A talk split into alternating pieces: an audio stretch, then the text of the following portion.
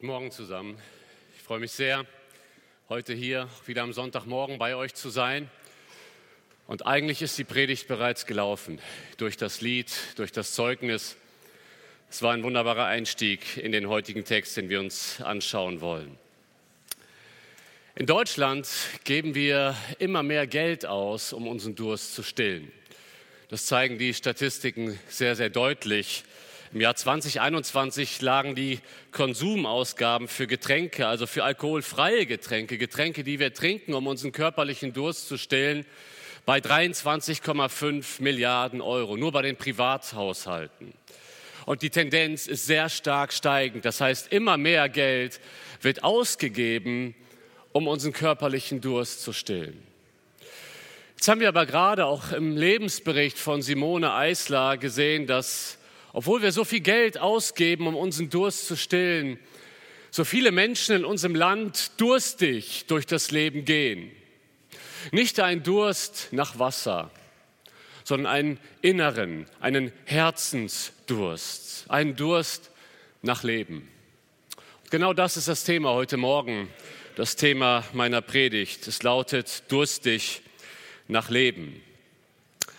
Die letzten Tage, die letzten Abende haben wir uns immer wieder mit verschiedenen Menschen beschäftigt, die eine Begegnung mit Jesus hatten. Ganz unterschiedliche Menschen, ein Politiker, ein sehr frommer Mann, unterschiedliche Fischer. Heute, und nicht zuletzt auch anlässlich des Muttertages, wollen wir uns mit einer Frau beschäftigen. Eine Frau, die zudem auch keine Jüdin ist, sondern eine Samariterin. Mal eine ganz andere Begegnung und auch sie macht aber dieselbe Erfahrung wie alle anderen zuvor. Es ist, es ist eine sehr, sehr interessante Begegnung. Eine Frau, die Jesus an einem Brunnen in Samaria trifft. Der Predigtext kommt aus Johannes 4, die Verse 1 bis 26. Und wir werden es genauso machen wie auch an den letzten Abenden. Wir gehen einfach mal Vers für Vers durch den Text. Denn Johannes hat diesen Text aufgeschrieben, damit wir durch das Lesen des Berichtes zum Glauben an Jesus Christus kommen. In den ersten neun Versen sehen wir den Einstieg in dieses Gespräch und damit komme ich zum ersten Punkt. Jesus spricht an. Durst als Einstieg ins Gespräch. Lese zunächst einmal die ersten sechs Verse. Als nun der Herr erkannte, dass die Pharisäer gehört hatten, dass Jesus mehr Jünger machte und taufte als Johannes, obgleich Jesus nicht taufte, sondern seine Jünger, verließ er Judäa und zog wieder nach Galiläa. Er musste aber durch Samaria ziehen. Er kommt nun in eine Stadt Samarias, genannt Sychar, nahe bei dem Feld, das Jakob seinem Sohn Josef gab. Es war aber dort eine Quelle Jakobs. Jesus nun, ermüdet von der Reise, setzte sich ohne weiteres an die Quelle nieder. Es war um die sechste Stunde. Der Text schildert uns ja zunächst einmal die Hintergründe dieser Begegnung. Jesus gerät aufgrund seines wachsenden Wirkungskreises immer mehr in den Fokus der Pharisäer und deswegen entscheidet sich Jesus, Judäa zu verlassen und, durch, und nach Galiläa zu gehen. Und dann heißt es hier in Vers 4, und das ist ein ganz, ganz wichtiger Vers, er musste aber durch Samaria ziehen. Ich habe euch mal eine Karte mitgebracht. Und wenn ihr euch die Karte anschaut, der blaue Kreis ist Judäa der gelbe Kreis ist Galiläa und genau dazwischen rot, ein roter Kreis, da liegt Samaria.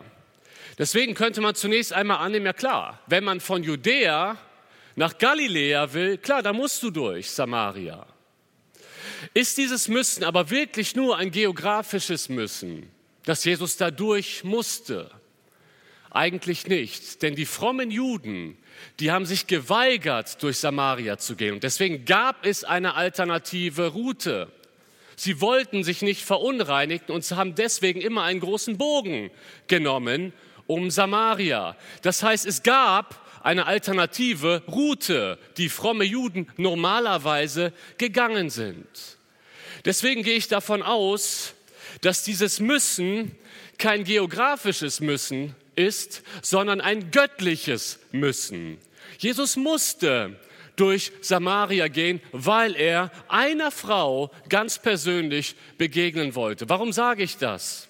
In Johannes 10, Vers 16, da haben wir auch dieses göttliche Müssen. Da sagt Jesus selbst, Und ich habe andere Schafe, die nicht aus diesem Hof sind, also nicht Juden. Auch diese muss ich bringen. Und sie werden meine Stimme hören. Und es wird eine Herde und ein Hirte sein. Jesus sagt hier in Johannes 10, ich muss die Nichtjuden, und dazu gehören auch die Samariter, ich muss sie retten. Und deswegen gehe ich davon aus, dass diese Bemerkung, Jesus musste durch Samaria ziehen, hier das Herz unseres Herrn Jesus Christus zeigt. Er musste dadurch, er war gedrängt, weil er wie in Johannes 1 diese Frau schon kommen sah. In Johannes 1 sagte Jesus dem Nathanael, ich sah dich schon vorher. Und Jesus sieht, da wird eine Frau kommen und weil er diese eine Frau retten wollte, ganz persönlich, musste er durch Samaria ziehen. Das zeigt das Herz unseres Herrn Jesus Christus. Der Text schildert uns auch noch ein paar Details über Ort und Zeit. Das ist ein, ein sehr historischer Ort. Das ist ein Ort, der im Alten Testament recht bekannt ist. Es geht hier um einen Brunnen, der von einer unterirdischen Quelle gespeist wird. Es ist ein Brunnen, den Jakob einmal graben ließ. Das heißt, es war ein sehr historischer Ort und aber auch eigentlich ein recht gewöhnlicher Rastplatz für die Reisenden, die aus Galiläa nach Judäa wollten und umgekehrt. Dann erfahren wir auch, dass das Ganze um die sechste Stunde passiert. Das ist genau Mittag. Der Tag beginnt nämlich immer um sechs Uhr morgens und die sechste Stunde heißt dann sechs plus sechs. Es ist genau Mittagszeit. Eine Begegnung am Mittag. Dann heißt es hier in den Versen sieben und acht: da kommt eine Frau aus Samaria, Wasser zu schöpfen. Jesus spricht zu ihr, gib mir zu trinken. Denn seine Jünger waren weggegangen in die Stadt, um Speise zu kaufen. In diesem Text, ihr Lieben, ist einiges ungewöhnlich. Ich habe euch mal ein Bild gebracht. Kennt ihr diese Bilder? Findet den Fehler. Sehen wir gleich an der Wand. Man vergleicht zwei Bilder nebeneinander und auf dem einen Bild ist etwas, was ungewöhnlich ist. Da fehlt etwas. Und wenn man lang genug guckt, da findet man den Fehler. Ich habe euch mal ein anderes Bild mitgebracht und auf diesem Bild wollen wir jetzt nicht die Fehler finden, aber wir wollen jetzt mal schauen, was ist an diesem Bild, und so könnte es ausgesehen haben, was ist an diesem Bild ungewöhnlich? Ungewöhnlich ist nicht, dass eine Frau zum Wasser holen kommt. Ungewöhnlich ist, dass sie allein kommt. Wir sehen es im Alten Testament immer wieder in 1. Mose 24, in 2. Mose 2, in 1. Samuel 9, dass Frauen kamen, um Wasser zu holen. Dass die Frau Wasser holte, war nichts Ungewöhnliches, aber es sind immer mehrere Frauen. Diese Frau ist ganz allein. Das ist bereits ungewöhnlich an diesem Bild. Eine Frau ganz allein. Ungewöhnlich ist auch, dass sie in der Mittagshitze kommt. Um 12 Uhr, da ist die Sonne besonders heiß. Normalerweise holte man das Wasser am frühen Morgen oder später am Tag, wenn es abgekühlt war. Diese Frau kommt in der Mittagshitze, weil niemand anders in der Mittagshitze Wasser holen geht. Das ist bereits ungewöhnlich, aber offensichtlich schämt sich diese Frau. Ungewöhnlich ist auch, dass alle Jünger Speise kaufen sollten, oder? Meine, stellt euch mal dieses Bild vor. Zwölf Männer kommen auf einmal in den Aldi die sprengen den Aldi, oder? So eine Truppe von zwölf bärtigen Fischern, auf einmal, alle zwölf, und wollen Essen kaufen. Ich glaube, das hatte einen Hintergrund. Denn später sehen wir, als die Jünger zurückkamen, endete das Gespräch zwischen Jesus und der Frau. Jesus hat alle zwölf weggeschickt, weil er sich um diese einzelne Frau kümmern wollte. Deswegen sagte er, geht mal zu zwölf Essen holen. Alle weg. Es ist ungewöhnlich, dass alle zwölf Essen kaufen sollten.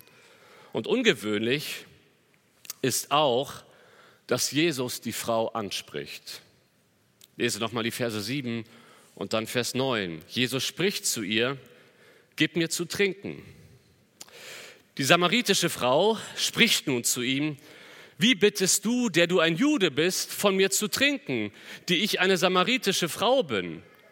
Denn die Juden verkehrten nicht mit den Samaritern. Indem Jesus, der ganz alleine ist, die Frau anspricht, die auch ganz alleine ist, geschieht hier etwas äußerst Ungewöhnliches. Es widerspricht den jüdischen Anstandssitten, die natürlich menschenformuliert sind. Jesus hat gegen kein göttliches Gebot verstoßen, an keiner Stelle hat das Gesetz gehalten. Aber gegen die jüdischen Anstandsregeln wieder äh, verstößt Jesus hier eigentlich, weil ein Jude, ein frommer Jude hat nicht alleine mit einer Frau gesprochen. Und hinzu kommt, die Juden haben auch nicht mit Samaritern gesprochen. Und hier kommt beides auf einmal zusammen. Er spricht nicht nur eine Frau an, es ist auch eine samaritische Frau. Aber wenn Jesus Menschen retten will, interessiert er sich nicht für gewisse Hintergründe. Er sieht das Herz, er sieht die Not dieser Frau. Diese Frau kommt dahin mit einer großen geistlichen Not in ihrem Herzen. Und Jesus ist der Heiler. Ich bin so dankbar für das Lied, das wir gerade gehört haben. Jesus heilt die Wunden. Und deswegen ist er da und deswegen spricht er die Frau an, gib mir zu trinken. Was muss der Frau durch den Kopf gegangen sein? Ich kann mir vorstellen, diese Frau wurde in ihrem Leben schon öfter von Männern angesprochen. Aber immer nur auf zweierlei Weise. Entweder weil die Männer etwas von ihr wollten oder weil die Männer sie beschimpft haben, weil sie keine anständige Frau war.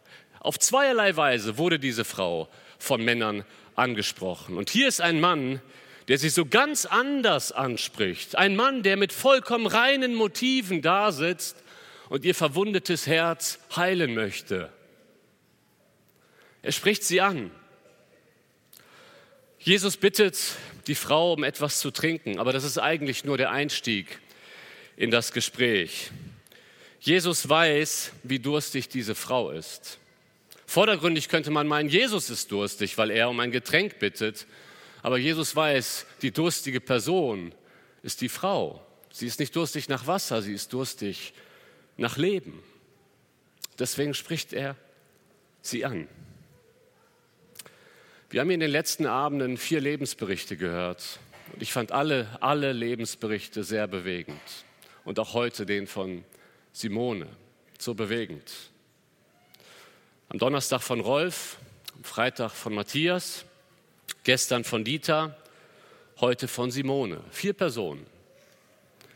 Vier verschiedene Lebensumstände. Vier Lebensgeschichte. Vier verschiedene Lebensverläufe.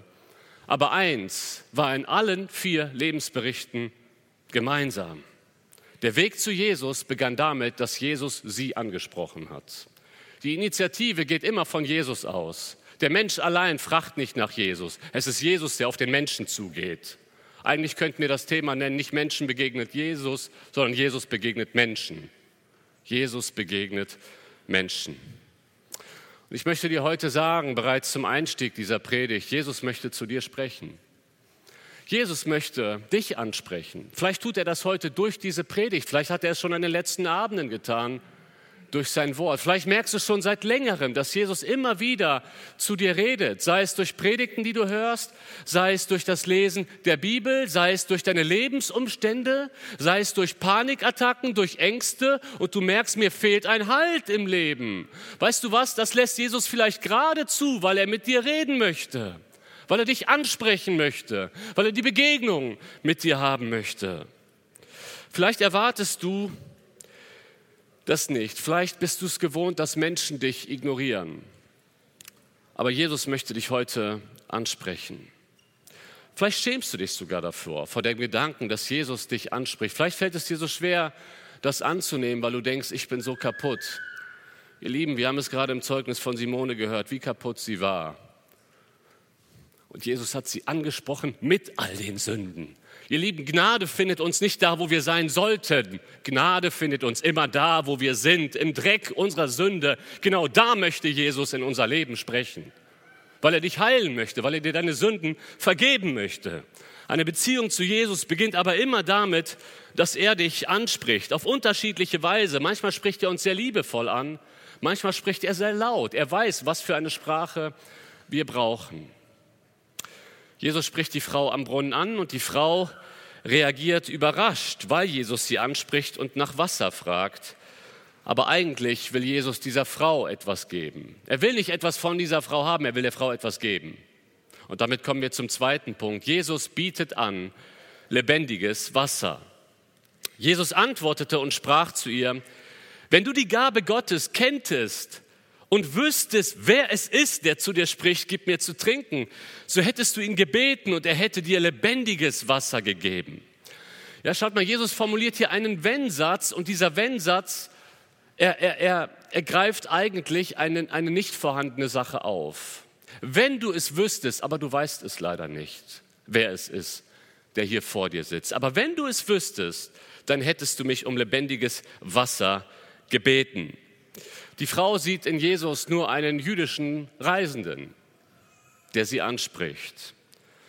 Würde die Frau wissen, wer Jesus ist, würde sie den Spieß umdrehen und sie würde Jesus bitten, ihr etwas zu trinken zu geben, und zwar lebendiges Wasser. Was ist mit lebendigem Wasser gemeint? Das müssen wir klären, damit wir den Text richtig verstehen. Lebendiges Wasser hat eigentlich eine zweifache Bedeutung. Manchmal meint lebendiges Wasser einfach fließendes Wasser im Gegensatz zu stillstehendem Matschwasser. In 1. Mose 26, Vers 19, da steht, und die Knechte Isaaks gruben im Tal und fanden dort einen Brunnen mit lebendigem Wasser. Das hier ist nicht das Wasser, das zum ewigen Leben führt, das ist fließendes Wasser in 1. Mose 26. Aber genau dieses fließende Wasser bekommt schon im Alten Testament bei den Propheten eine geistliche Bedeutung. In Jeremia 2, Vers 13, da klagt Gott an, denn zweifach Böses hat mein Volk begangen. Mich, die Quelle lebendigen Wassers haben sie verlassen, um sich Zisternen auszuhauen, rissige Zisternen, die das Wasser nicht halten. Gott sagt, ich bin die Quelle des lebendigen Wassers. Aber was mein Volk macht, ist, sie wollen nicht das fließende Wasser von mir haben, das ihren Durst wirklich stillen kann. Sie gehen zum Matschwasser und wollen da irgendwie ihren Durst stillen. Das funktioniert nicht. Das funktioniert nicht. Und in dieser Weise gebraucht Jesus aber hier dieses Wort, lebendiges Wasser, ich möchte dir etwas geben, im geistlichen Sinne, was dein Durst wirklich stillt. Ein erfülltes Leben. Das ist das, was Jesus dieser Frau geben möchte. Aber sie versteht es leider nicht. Vers 11. Die Frau spricht zu ihm, Herr, du hast kein Schöpfgefäß und der Brunnen ist tief. Woher hast du denn das lebendige Wasser?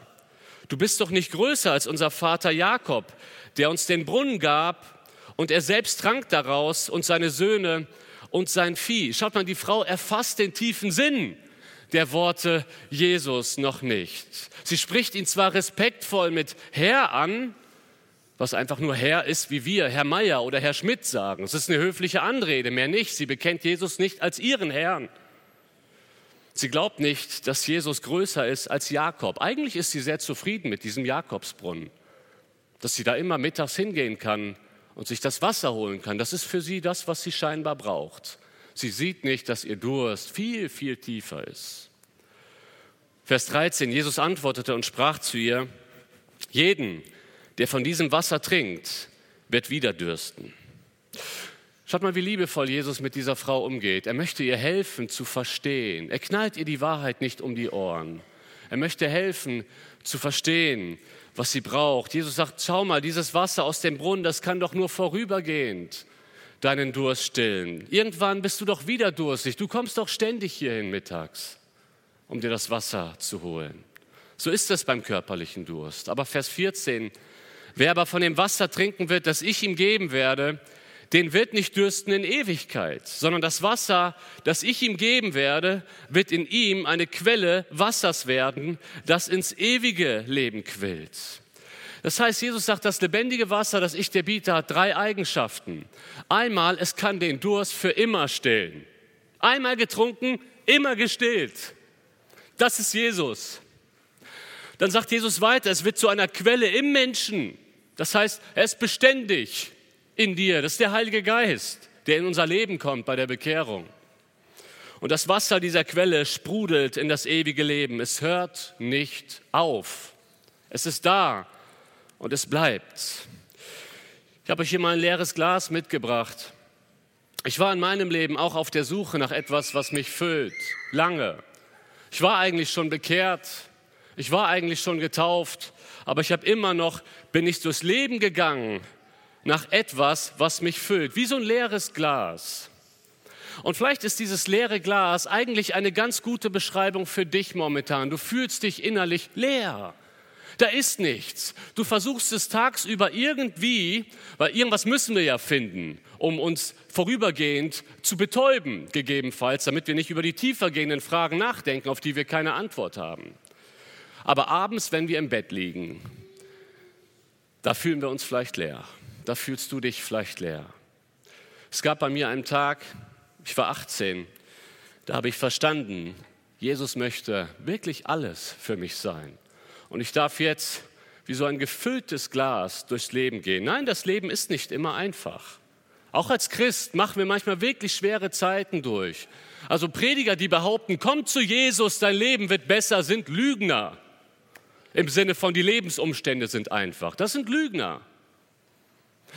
Das Leben als Christ ist nicht immer einfach. Das Leben als Christ ist manchmal ein Kampf. Aber wir gehen mit einem gefüllten Becher durchs Leben, weil Jesus sagt in Johannes 10, Vers 10, ich bin gekommen, um dir das Leben zu geben und volle Genüge. Du, du, ich bin dein Beistand in den schweren Zeiten und vor allen Dingen hast du einen echten Sinn im Leben. Und ich werde dich heute am Ende der Predigt einladen, nach vorne zu kommen, um deinen Becher geistlich gesehen von Jesus füllen zu lassen, damit du nicht mehr durstig durch das Leben laufen musst. Dieses Wasser hat Jesus der Frau angeboten. Schaut mal, wie die Frau reagiert. Vers 15. Die Frau spricht zu ihm, Herr, gib mir dieses Wasser, damit ich nicht dürste und ich nicht hierher komme, um zu schöpfen. Die Frau will dieses Wasser. Und im ersten Moment, wenn wir nur den ersten Satz lesen, gib mir das Wasser, können wir denken, jetzt will sie sich bekehren. Nein, nein, will sie nicht. Sie denkt einfach ganz praktisch. Sie will Jesus als Lebensverbesserer haben. Dann wird mein Leben ein bisschen entspannter, wenn Jesus mit dabei ist. Dann muss ich ja nicht mehr hier hin. Das Wasser nehme ich. Sie will etwas von Jesus, aber sie will noch nicht Jesus. Sie weiß noch gar nicht, wer Jesus ist. Leider sehen viele Menschen in Jesus einen bloßen Lebensoptimierer. Ja, mir geht es manchmal schlecht, dann ist es vielleicht gut, Jesus auch noch dabei zu haben. Aber weißt du was, Jesus ist nicht gekommen, um dein Leben, deine Lebensqualität von gut auf sehr gut zu optimieren. Jesus ist gekommen, um deinem sinnlosen Leben echten Sinn zu geben. Jesus ist nicht gekommen, um ein, ein, ein bisschen was zu reparieren, ein weiterer Durstlöscher zu sein, unter vielen. Jesus ist gekommen, um frisches Wasser in deine Lebenswüste hineinzugießen. Deswegen ist Jesus gekommen. Er möchte dein Leben so ganz grundlegend verändern, aber das versteht diese Frau noch nicht. Und deswegen wird Jesus jetzt mal persönlicher und er deckt ihre geistliche Not auf. Das macht er nicht am Anfang, weil er das Gespräch erstmal sucht. Aber jetzt kommt er auf den Kern zu sprechen. Das ist mein dritter Punkt.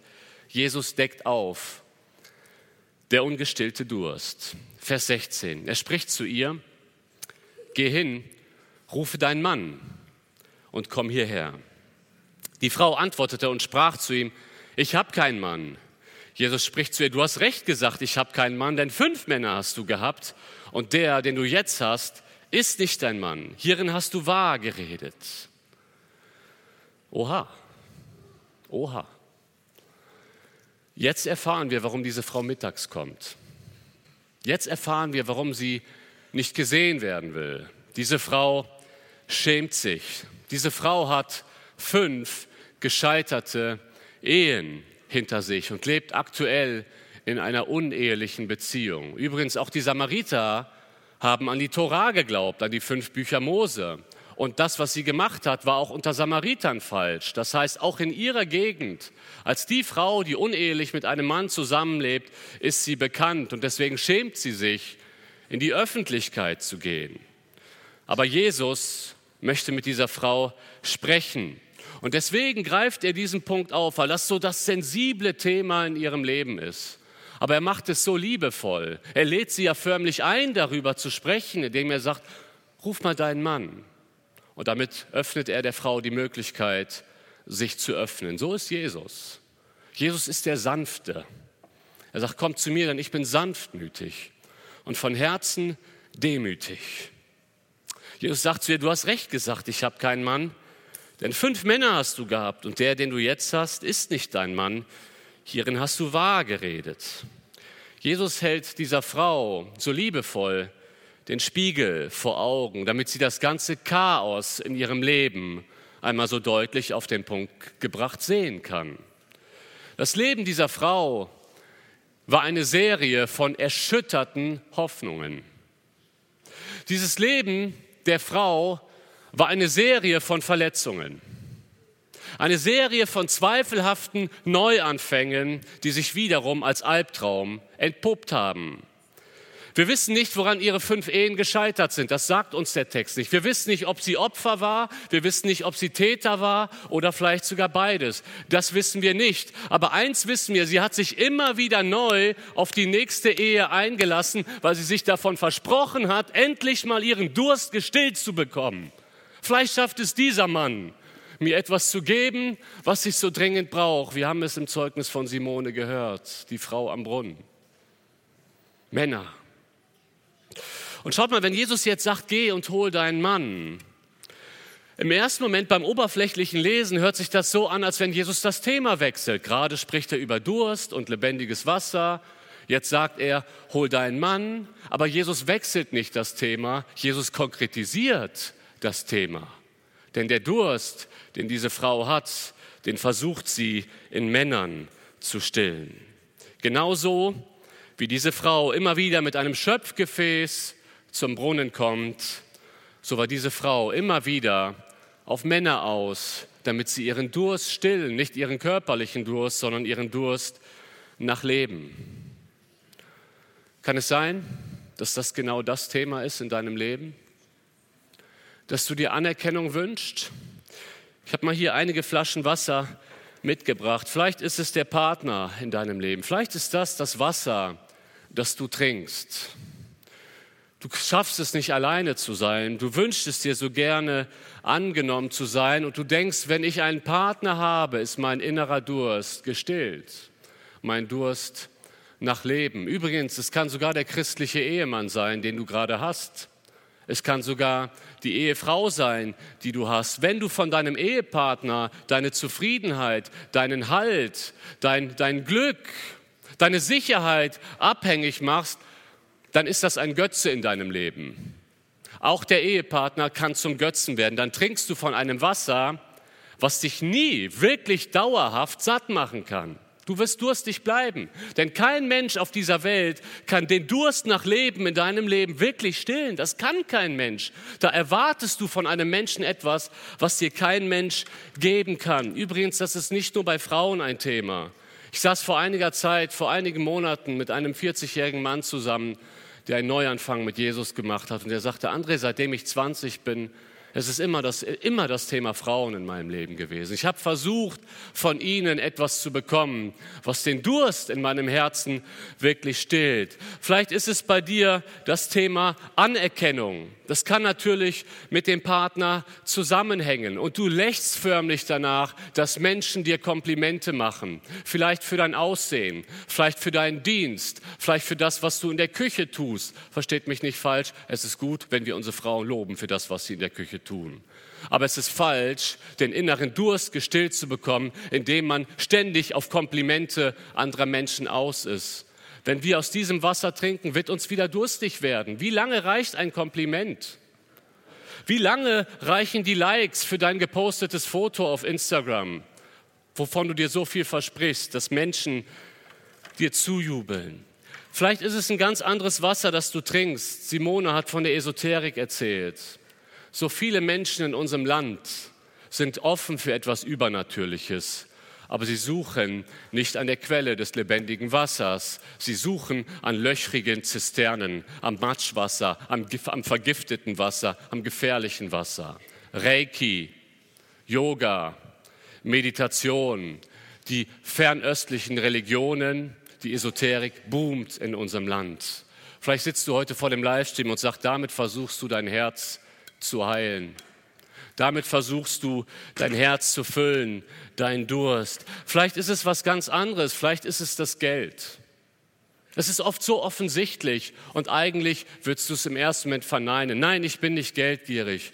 Aber kann es sein, dass du so viel arbeitest, so viele Überstunden machst, dass du immer wieder, wenn du auf deinen Kontostand schaust, immer wieder davon deine Sicherheit ableitest? Wir haben genug, ich verdiene viel, ich kann uns den nächsten Urlaub gönnen.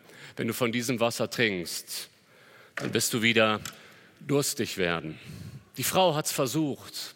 Sie hat von diesem Wasser getrunken und sie ist leer geblieben. Wer von diesem Wasser trinkt, sagt Jesus, dem wird wieder dürsten. Jesus hat der Frau aufgezeigt, dass sie versucht, ihren Durst bei Männern zu stillen. Und wie reagiert diese Frau jetzt in Vers 19?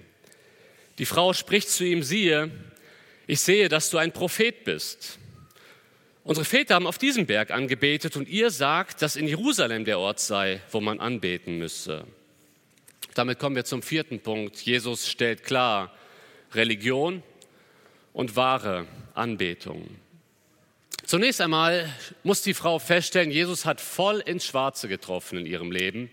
Und deswegen kommt sie auf den Gedanken, es könnte ein Prophet sein, weil er sieht offensichtlich, was ihr Leben ausmacht. Und dann führt sie plötzlich wie aus dem Nichts, wo man sich als Leser denkt, wo kommt das denn jetzt her, eine religiöse Streitfrage an einen religiösen Unterschied zwischen Juden und Samaritern. Übrigens ist häufig so in der Seelsorge, du kommst auf den eigentlichen Kern und die Person merkt, es wird langsam heiß, ich gerate außerhalb meiner Komfortzone und dann wechseln sie das Thema. Ach, wie ist das übrigens mit dem Calvinismus? Kann man das Heil verlieren oder nicht? Plötzlich bist du bei theologischen Streitfragen. Auf der Straße, du sprichst mit einem Menschen über Jesus, am Anfang kommst du ins Gespräch und plötzlich kommst du auf den Punkt, wo diese Person sich entscheiden muss und plötzlich ist die Person bei den Skandalen der katholischen Kirche. Ausflüchte. Und was so interessant ist, diese Frau vermutlich wählt sie diese Route, um, weil es ihr jetzt zu heiß wird, weil Jesus jetzt über ihr eigentliches Herzensproblem spricht und sie möchte darüber gerade nicht reden. Sie will ausweichen, aber trifft eigentlich das genaue Thema Anbetung. Es geht um Anbetung in ihrem Leben. Da heißt es ab Vers 21 bis 24, Jesus spricht zu ihr, Frau, glaube mir, es kommt die Stunde, da ihr weder auf diesem Berg noch in Jerusalem den Vater anbeten werdet. Ihr betet an, was ihr nicht kennt. Wir beten an, was wir kennen, denn das Heil ist aus den Juden. Es kommt aber die Stunde und ist jetzt schon da, da die wahren Anbeter den Vater im Geist und in Wahrheit anbeten werden. Denn auch der Vater sucht solche als seine Anbeter. Gott ist Geist und die ihn anbeten, müssten in Geist und Wahrheit anbeten. Jesu Antwort ist dreiteilig. Erstmal kündigt Jesus an, es wird die Zeit kommen, da man weder auf dem Berg Garizim was die Samariter dachten, noch auf dem Berg in Jerusalem anbetet, sondern dass Jesus selbst der Tempel ist, der Ort der Anbetung. Nichtsdestotrotz stellt Jesus hier klar, dass die Samariter falsch liegen mit dem Ort ihrer Anbetung. Und er sagt, Gott hat das jüdische Volk auserwählt und der Retter der Welt, der Messias, kommt aus den Juden. Das ist das, was Jesus hier klarstellt. Und zuletzt bringt Jesus aber auf den Punkt, worum es bei echter Anbetung geht. Gott ist Geist und die ihn anbeten, müssen in Geist und Wahrheit anbeten. Geist bezieht sich hier auf den Heiligen Geist. Nur jemand, der den Heiligen Geist in sich hat, kann Gott wirklich anbeten. Es muss im Geist geschehen. Aber es soll auch in Wahrheit geschehen. Und die Wahrheit meint Jesus Christus selbst, der sagt, ich bin der Weg, ich bin die Wahrheit, ich bin das Leben. Jesus sagt hier, bei, bei Anbetung geht es nicht um religiöse Rituale. Schaut mal, das ist das, was wir so schnell verwechseln.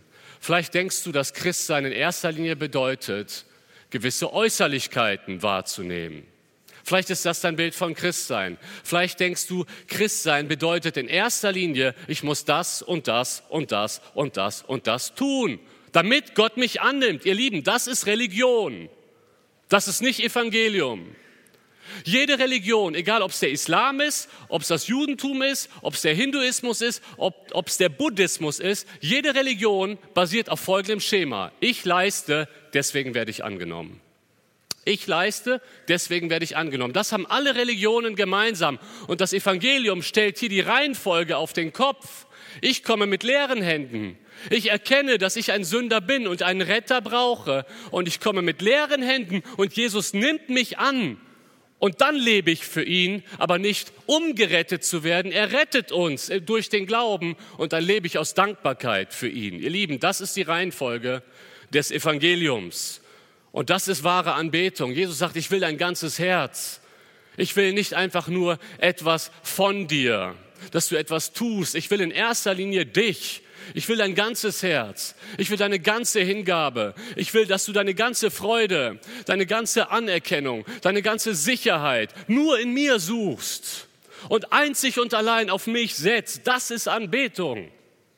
Nimm mein ganzes Herz, Jesus. Ich will mich dir beugen und für dich leben.